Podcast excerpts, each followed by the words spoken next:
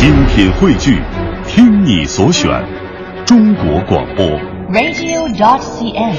各大应用市场均可下载。开往嗨青春站的青春巴士即将到达本站。开往嗨青春站嘅青春巴士即将到达本站。想畅游世界名校，世界名校，想了解想全港了解全港、全中国、全世界的青年人正在关注的热点。嚟啦嚟啦，快啲上车啦！青春巴士带你那嗨趕翻快上青春。車吧！青春巴士带你嗨翻青春。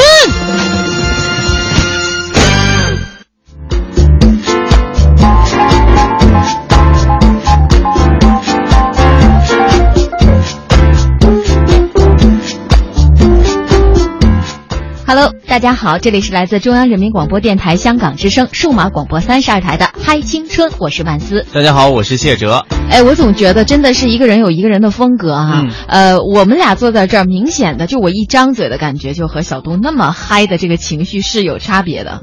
就是呃，我是确实不足以达到那么沸点的感觉，但是呢，我会有一种另外的柔版的嗨青春。这属于这个青春情怀版是吧？呃，应呃该小东是年轻劲爆版。对我这是怀念青春版。好的，今天呢，在我们内地呢，还是五一的小长假的最后一天哈、此刻应该有很多朋友是在赶回自己所在的城市的路上，那么也是希望大家能够一路平安，呃，过好五一小长假的最后这几个小时。那那呃香港的朋友们呢，可能今天只是一个非常平常的休息日。那此刻不知道大家是不是觉得有一点精神的疲劳，已经到了呃这个时间了哈。嗯我们希望呢，大家呃不管是休息日也好，还是节假日也罢，我们都能够呃随时的调整好自己的身心，做好属于自自己的每一份事。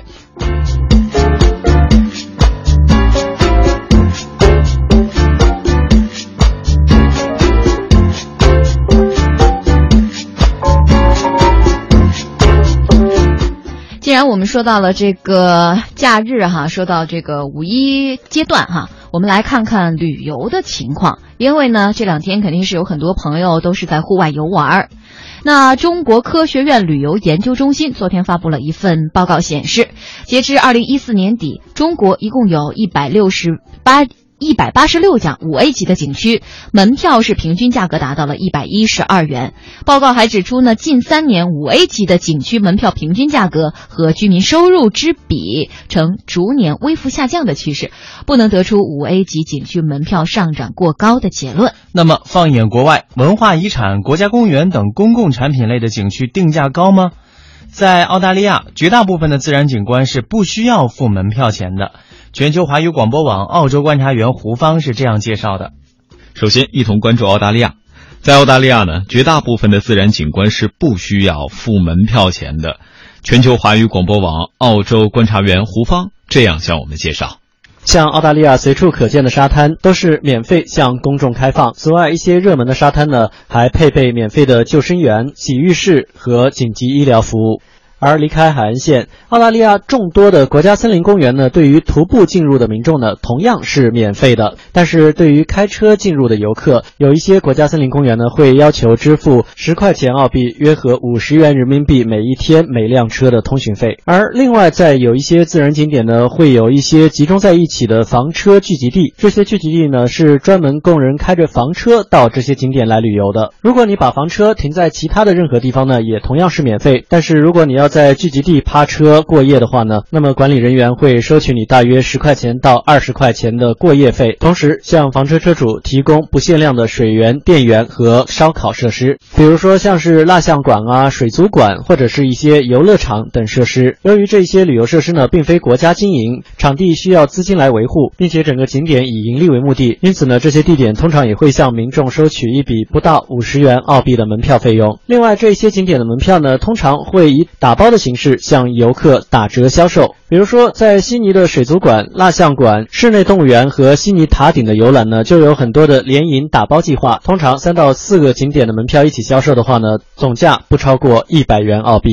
而根据澳大利亚统计局去年的数据显示呢，澳大利亚九百三十万个家庭，二零一三到一四财年的平均收入呢是十四点五万澳元。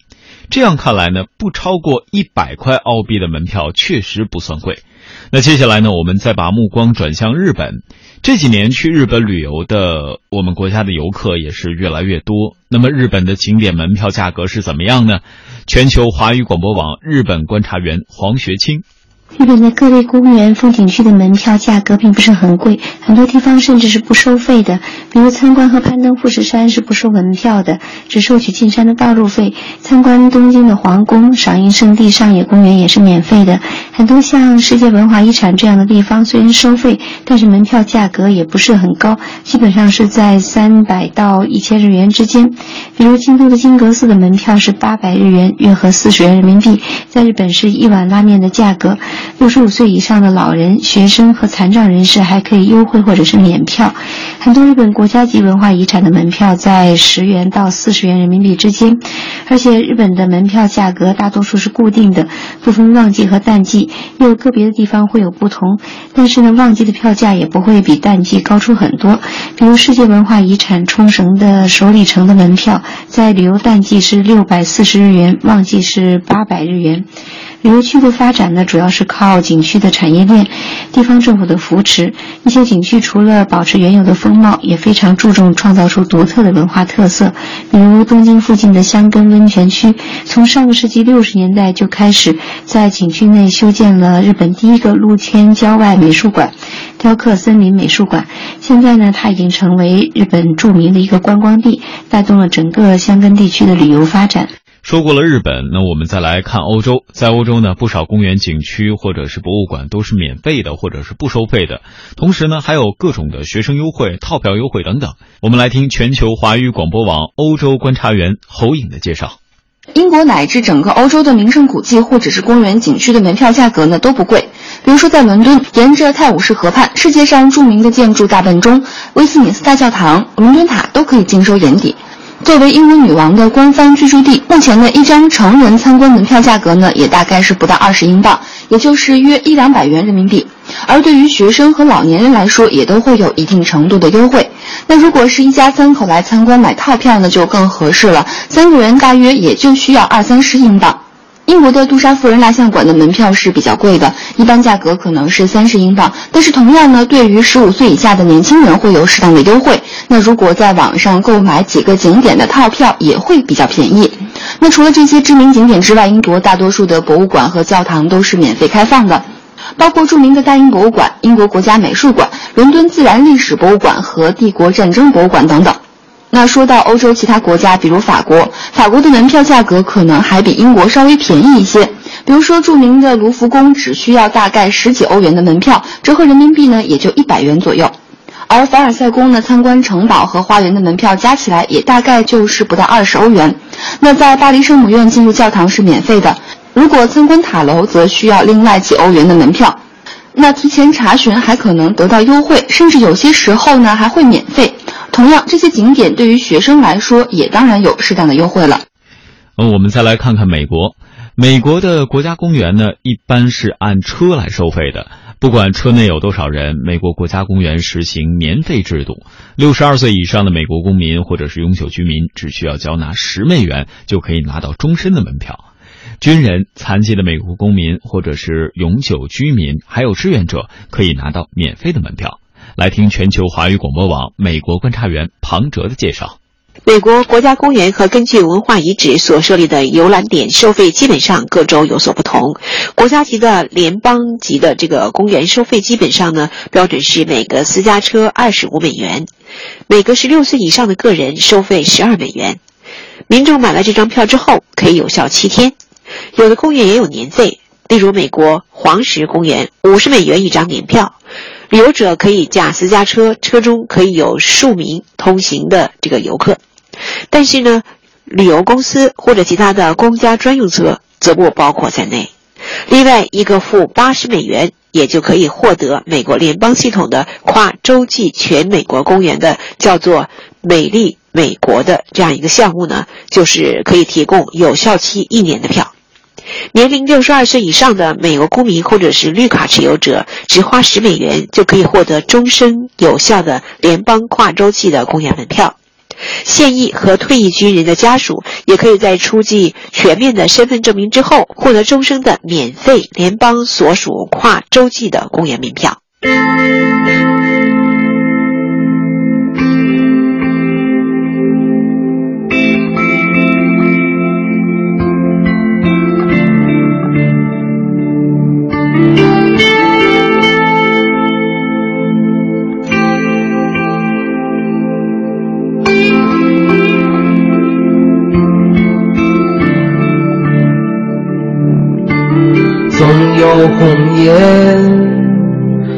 来生千劫，难消君心，万古情仇。青风之巅，山外之山，晚霞起照，星夜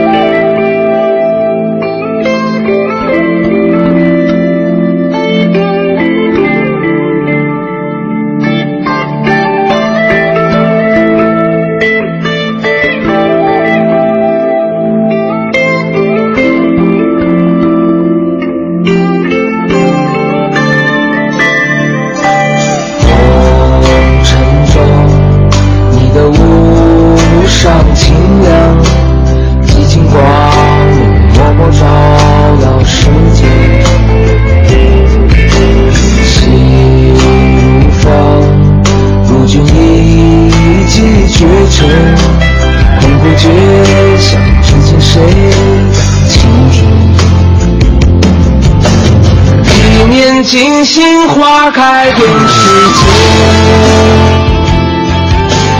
梅林绝景峰回路又转暂凭静心自在出乾坤恰似如梦初醒归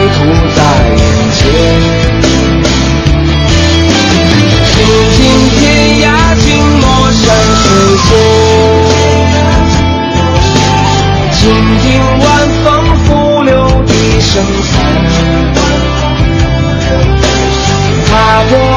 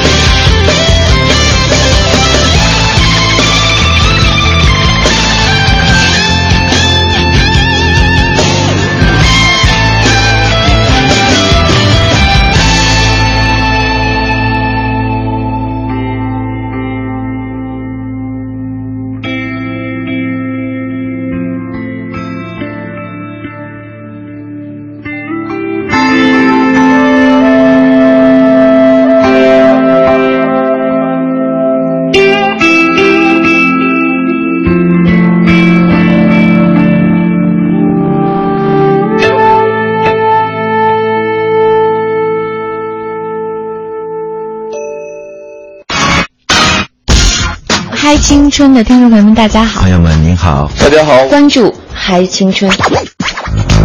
我是黄晓明，我是邓超，我是佟大为，我是秦岚，我是小虫，我是秦海璐。从失败的绝望中寻找到希望，坚持理想一定会实现希望。我很喜欢这种朋友聊天一样娓娓道来真实。希望你们喜欢我们的节目。